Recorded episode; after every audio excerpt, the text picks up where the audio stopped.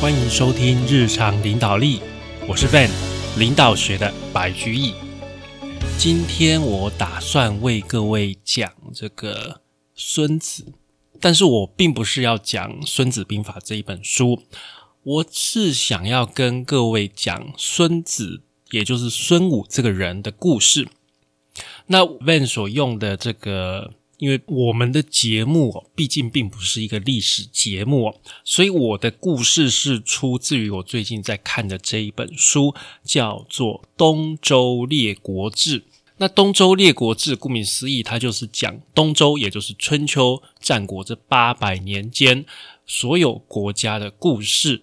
它是一本小说，但是啊。这一本小说跟《三国演义》有非常大的差别，就是它的可读性啊，非常的差，很难读啊，很难看呢。它跟这个《三国演义》的故事比起来，它更像是类似《史记》、类似这种《汉书》这种这种史书，它在历史的部分。讲的比较多一点，然后我又因为春秋战国这八百年间，这个国家太多了，那每一国又有每一国不一样的君王、不一样的大臣，所以里面出现的人民非常的多，非常的乱。那它是大致上它是照时间在写的，但是因为。这个内容太过庞大、太过繁杂，所以真的并不是很容易读。我这个《东周列国志》一百零八回，我读了两年，其实我到现在还没有看完。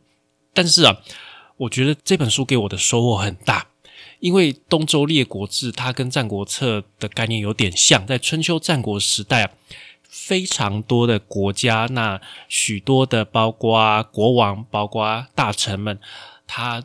就在这样错综复杂的环境里面，他想出非常多的轨迹。那其中很多的部分真的是跟我们人性有关的。那我跟各位讲啊，这里面的君王啊，大体上哦，我现在看下来都没有什么特别好看的，反而是这些大臣的故事比较有趣。那我觉得就从这个比较有名的几位，呃。军书的作者像是孙子啊、伍子啊这些哦，后面还有鬼谷子。我觉得想把这些故事跟大家分享。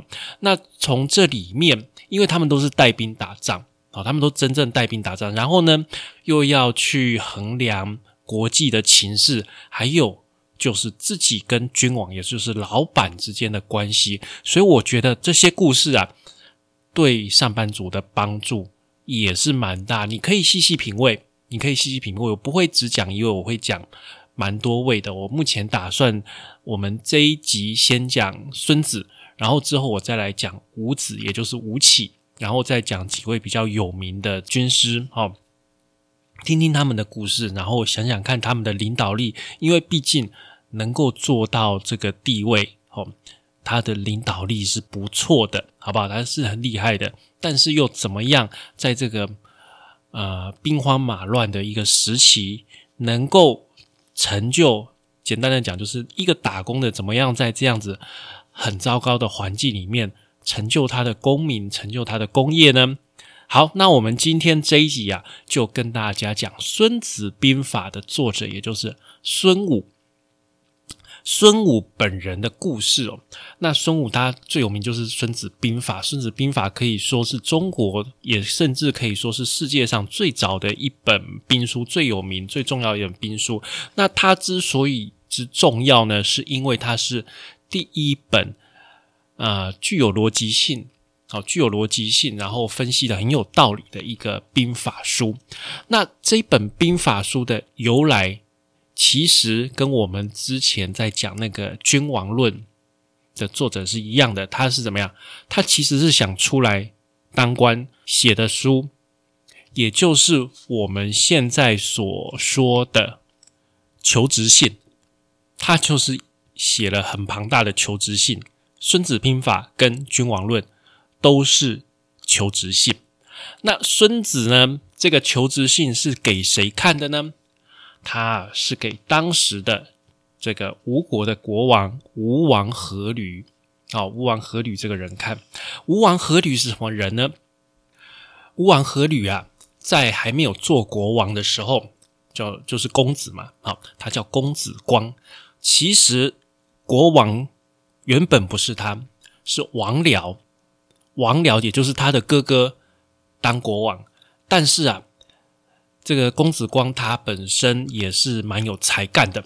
他就连同他就连同这个从楚国跑过来的伍员，也就是大家比较熟知的伍子胥，好，跟伍子胥一起啊，找这个专诸把王僚干掉了。那专诸怎么把王僚干掉呢？这就是大家我不知道国中还是高中国文应该有学过吧，就是那个鱼肠剑啊。专注专门去学的那个料理的功夫，找这个王僚喜欢吃的食物，然后特别去学艺，学了好几年，然后把那个鱼肠剑很短很短的剑藏在那个鱼里面，然后把在割鱼的时候、切鱼的时候，把那个鱼肠剑拿出来，把王僚刺杀、刺死了。然后呢，公子光就夺得王位，也就是后来的吴王阖闾。那那个时候为什么会找孙武呢？这个在东周列国志上是这样讲的哦，就是当时啊，楚国从楚国出逃出来的两位大臣，一个是伍子胥，一个是伯希，这两个人跑到吴国来。那吴王阖闾他刚刚即位，那他又重用这两个人，可是啊，他心里也有一个迟疑，他心里就觉得说，这两个人都楚国人啊，啊，我都重用楚国人，然后。我想要去打楚国，这样是不是有一点怪怪？所以他心里希望怎么样？有一个本土的，也就是希望有一个我们吴国人能够出来当将军。好，所以啊，他就跟这个伍子胥讲说：“哎，这个我是很想替你们报仇，去打楚国了，但是我需要一个将军。”那伍子胥其实他。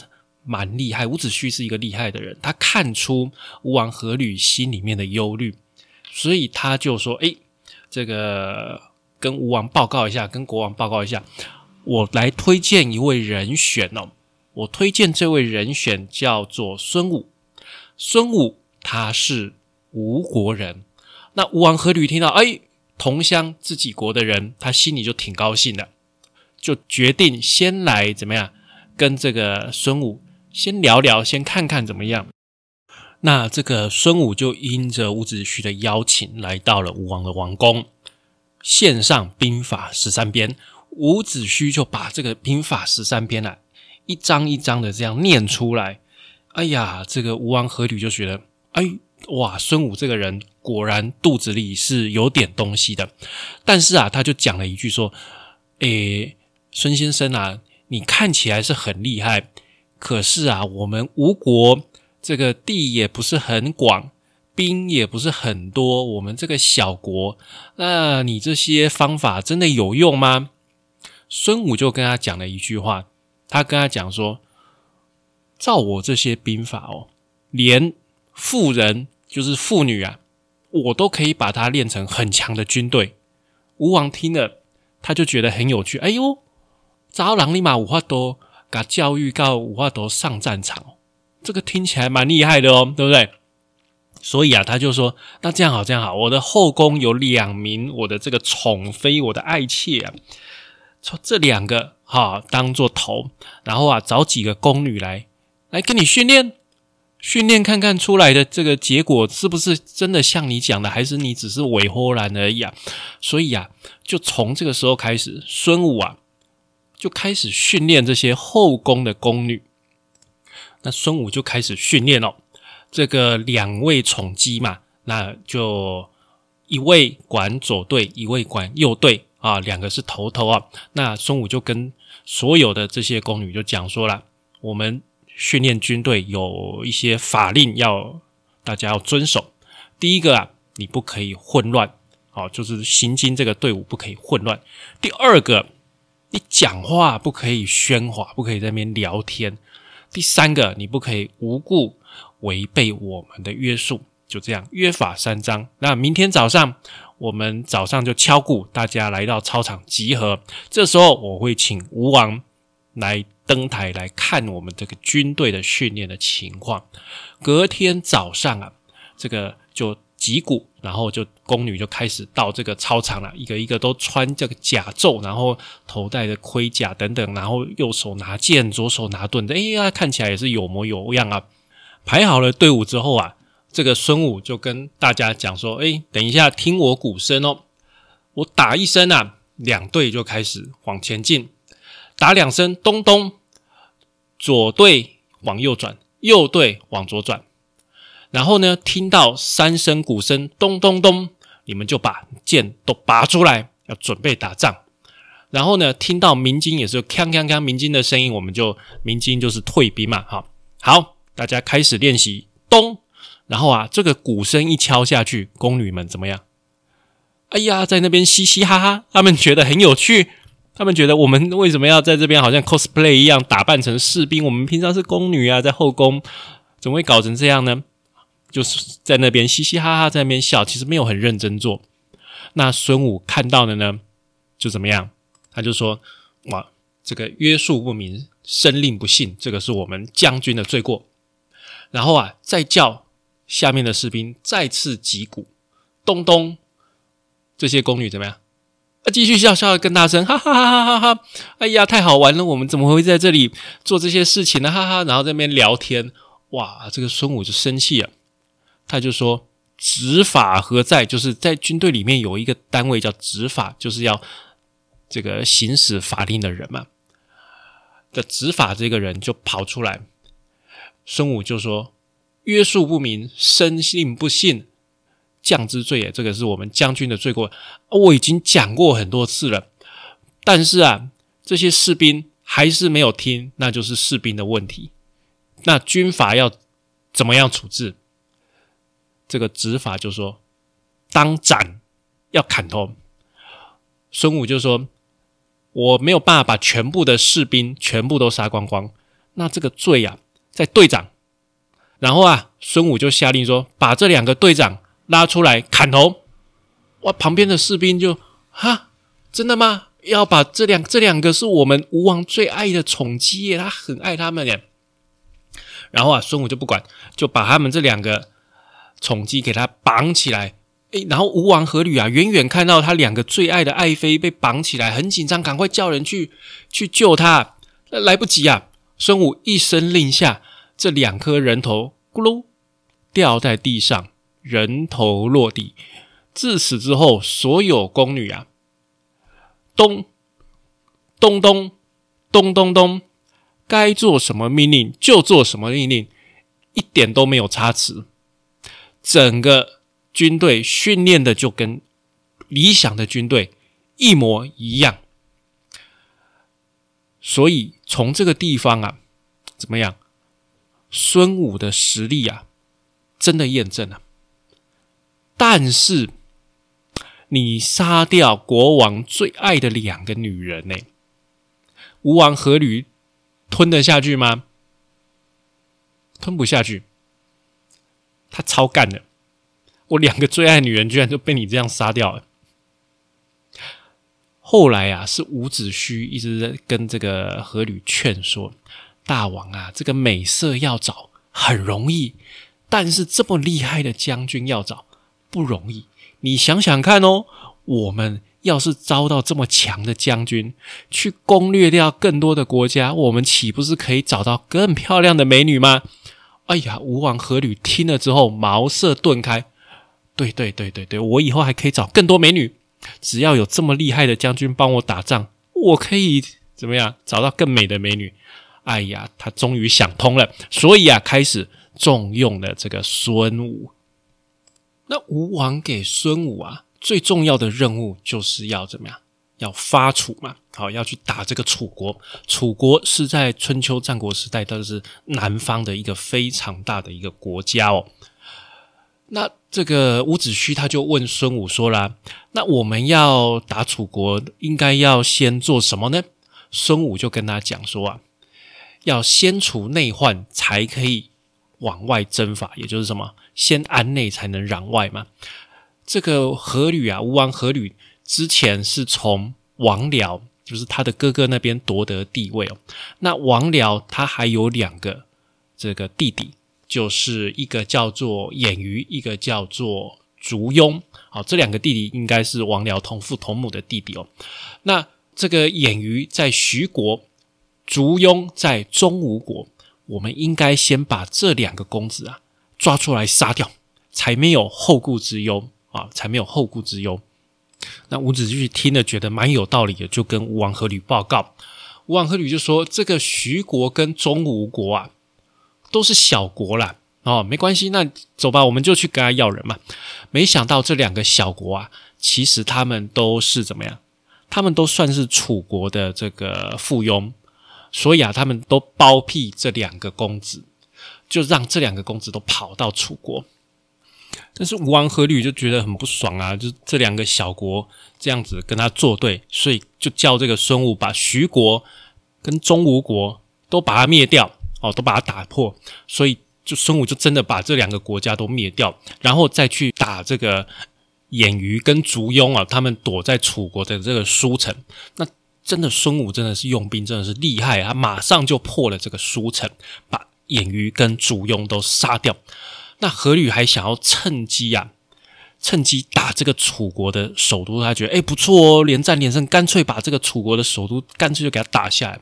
但是啊，孙武就直接跟这个伍子胥直接跟楚这个吴王就讲说，哎，我们现在的实力啊，实在是没有办法直接打赢楚国，就是直接打到首都，我们还是没有办法，所以啊，干脆就在这边见好就收，所以就。班师回朝了，所以这个是孙武他算是第一次比较大的一个战功，就是先安内把偃瑜跟烛庸这两个潜在的政治上的敌人先把它除掉。好，那孙武啊，在吴国最大的攻击，当然就是攻陷楚国的国都郢都哦。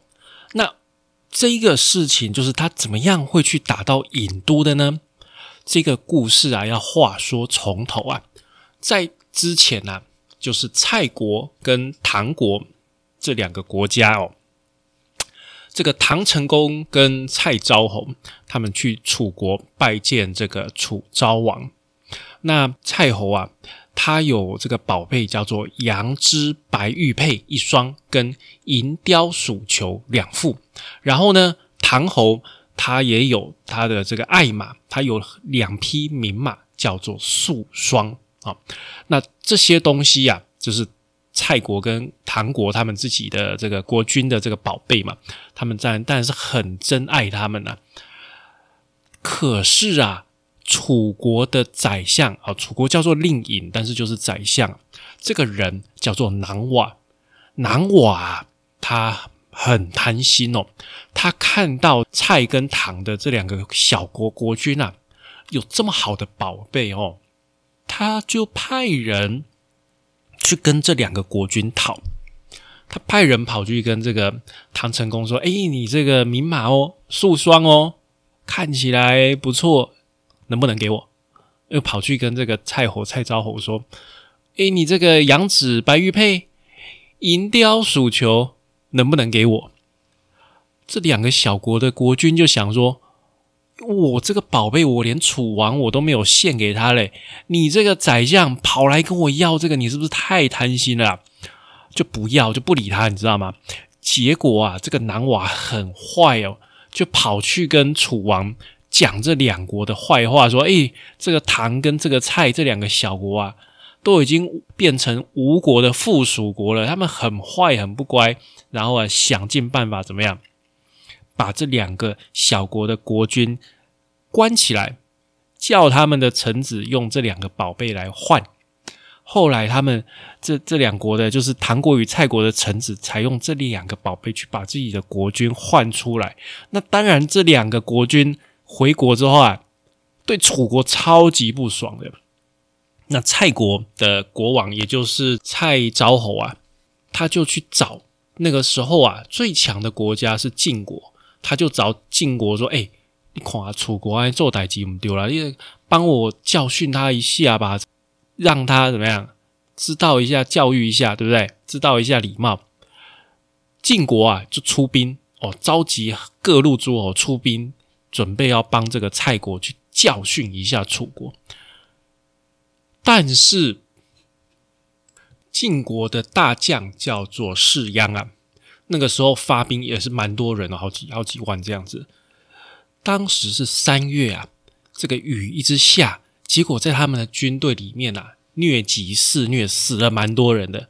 后来晋国看一看，哎，自己就退兵了。所以啊，蔡国非常不爽，他想要找人来帮忙教训这个楚国。没想到晋国居然没有帮到他，就退兵了。所以蔡国的这个蔡侯啊，就跑去找吴国的吴王阖闾。那吴王阖闾就问孙武了：“哎，这个蔡国找我们帮忙去教训楚国，我们能不能打这个这一仗？能不能打？”孙武啊想了一想，就跟吴王报告说：“吴王，这次吼，我觉得可以，因为啊。”楚国这个国家，它靠的就是它的附属国很多哦，不好打。但是现在这个情况啊，你看这个唐国跟蔡国都对他不爽，蛮多小国都对他不爽。现在去打，哦，应该是有机会可以打赢，应该名正言顺哦，是一个很好的机会。那吴王阖闾想一想，就说：“好，孙武，那你就当大将。”孙武就担任大将哦。然后派伍子胥等等其他人担任副将，就聚集了好几万兵，要从吴国开始去打楚国。大家知道吴国最有名的是什么？水战哦。即使你不知道《东周列国志》，你也知道《三国演义》，吴国最厉害的就是水战。但是啊，孙武啊，去打这个楚国啊，他反而不走水路，他走陆路诶楚国的这个将军听到，哎呀，来了一个傻瓜！吴国最强的就是水兵水战，他居然放弃自己的优势，反而走陆路过来，那不是给我们一个赢的机会吗？但是啊，其实孙武想的是什么？从吴国到楚国，假如你走的是水路啊，其实你是什么？逆水行舟啊！因为吴国是在下游。楚国是在上游，所以你如果是坐船哦，这个是逆水行舟，反而要花更长的时间，不如走路。走路反而比较快，兵贵神速嘛，对不对？所以孙武他决定放弃吴国最强的水兵，反而走陆路。重点就是什么？速度，速度哦。那孙武就率兵往楚国的方向进军哦。那楚国的这个南瓦。他也率兵出来准备对抗这个孙武，他们两军呐就在汉阳这个地方会战。两军隔着汉江哦，汉江，吴军在汉江的北岸，然后呢，楚军在啊汉江的南岸。那这个南瓦啊，他就渡江，哦，想要去北边去打，去偷袭吴军啊。没想到吴军早有准备哦，吴军的前锋。吴军的先锋叫做夫盖，夫盖呀，他其实是吴王阖闾的弟弟哦。那夫盖他率领了三百勇士，用棒子啊，用棒子就把这个南瓦的楚军打得七荤八素，打到退兵。然后啊，大家听到这个首战啊，就打赢了，就很高兴。但是孙武啊，就说啊，南瓦这个人哦，是个小人，他肯定会贪功冒进，所以啊。今天晚上他应该会来偷袭我们的阵营，大家要先做好准备。果然不出所料啊，到了这个夜半的时候啊，南瓦真的率领蜀兵来做夜袭。那当然啊，在孙武的安排之下，早就都这个反埋伏都安排好了，楚军就是大败而归啊。南瓦就跑掉了，就跑回营。那吴国当然就接着要打郢都哈，打楚国的首都。那他们决定兵分三路，由伍子胥打麦城，孙武呢打济南城，吴王阖闾自己亲征去打郢都，就这三个方向分兵分三路这样进军哦。那当然，伍子胥他打麦城的部分，我们就跳过，我们就直接讲孙武他怎么去打济南城哦。孙武率领军队来到济南城这边呢，他看了看地势，他发现啊，济南这个地方啊，地势是比较低下的。然后啊，北边有一条江叫做漳江，这个水势哦蛮大的。济南的西边啊，还有一个赤湖，这个湖水啊。然后啊，这个湖水通到济南城，还有这个郢都下面。所以孙武他就心生一计哦，他就叫他的军队哦，把漳江的水挖通，灌到赤湖里面。那赤湖的水啊，原本就蛮高的，然后这个漳江的水一灌进来呀，水就整个涨起来，涨起来就直接啊淹到了这个济南城跟郢都城两个城，都整个就被水淹到。然后水淹了这个城池了之后啊，孙武再叫人在山上砍木头、砍砍竹子，做成船帆。吴军在做这些船帆进去这个城里面，很快的就把济南跟郢都通通都打下来了。所以这个部分就是孙武在一生中最大的一个攻击，攻陷楚国的首都郢都。那后来啊。吴王阖闾怎样把楚国的国都打下来？他当然是蛮爽的嘛。那也就比较得意、比较骄傲、比较自满了哦。他把楚国的宗庙整个都毁掉，然后啊，楚王自然是逃跑，逃到其他的国家。后来呢，这个楚国有一个蛮有名的臣子，叫做申包胥。他跑去秦国，他一直跟秦王一直哭，一直哭，哭到秦王答应帮他出兵去打吴国，去帮助楚国复国。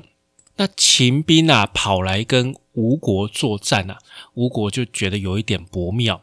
后来又发生一件事，就是我们之前讲的夫盖啊，也就是一开始这个孙武打仗的那个前锋夫盖，他其实是吴王阖闾的弟弟嘛。他就想说：“哎，你阖闾之前可以杀哥哥王僚，自己当国王。那我夫盖，我也可以把我哥哥干掉，自己起来当国王啊。所以啊，夫盖他居然叛乱了，你知道吗？他跑回去吴国的首都，还想要联合越国啊，抢夺这个吴国的王位。那吴王阖闾听到当然是很紧张啊，所以啊，他就赶快。”就班师回朝了，把兵赶快带回去吴国的大本营，要先平这一个叛乱。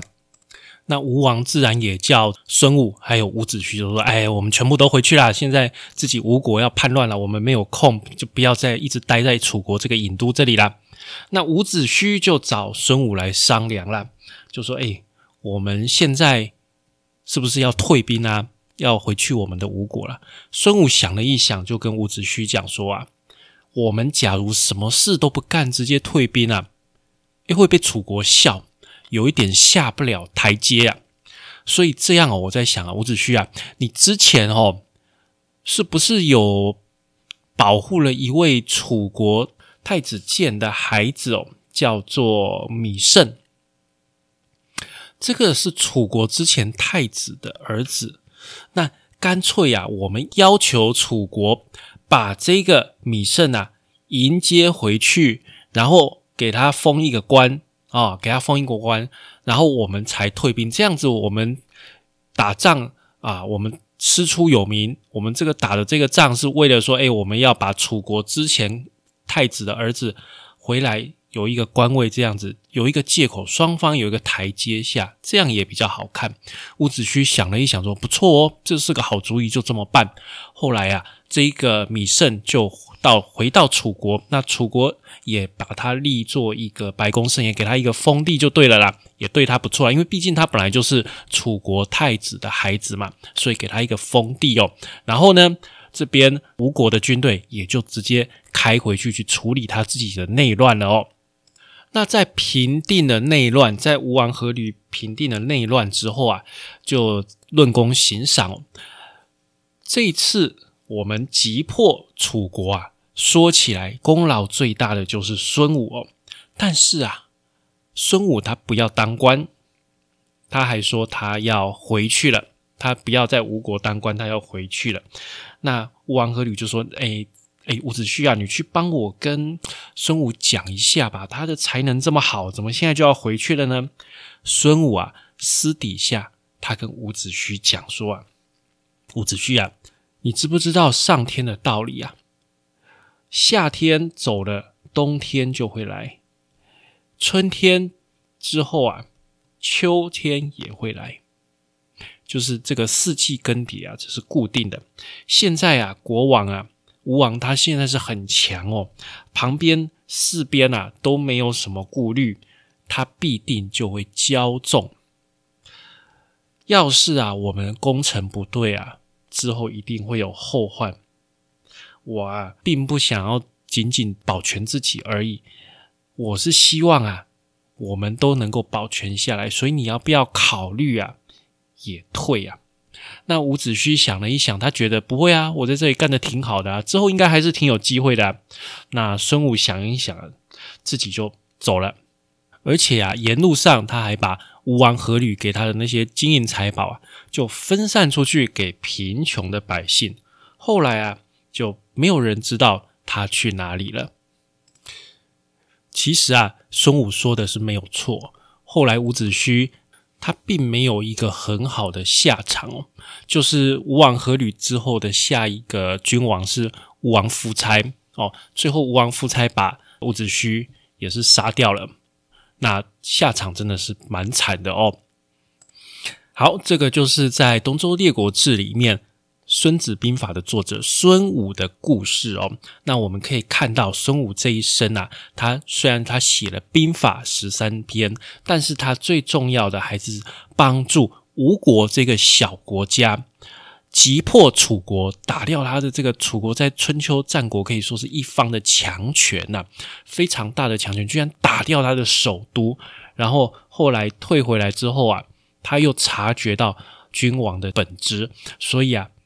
他就明哲保身，就退掉了，对不对？然后你看到他训练宫女，然后呢又用水淹郢都，所以他真的是蛮厉害的一位军师哦。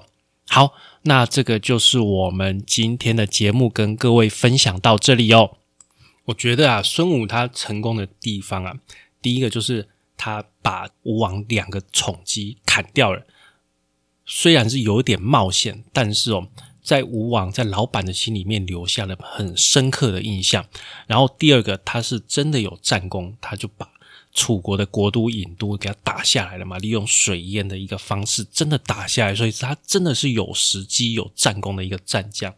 第三个啊，他怎样功成身退，时间到了，他看一看局势，知道这个人呐，这个老板呐，不能跟太久，就自己跑掉了。啊，就云游四海去了，这个真的是需要这个急流勇退啊，真的需要智慧哦。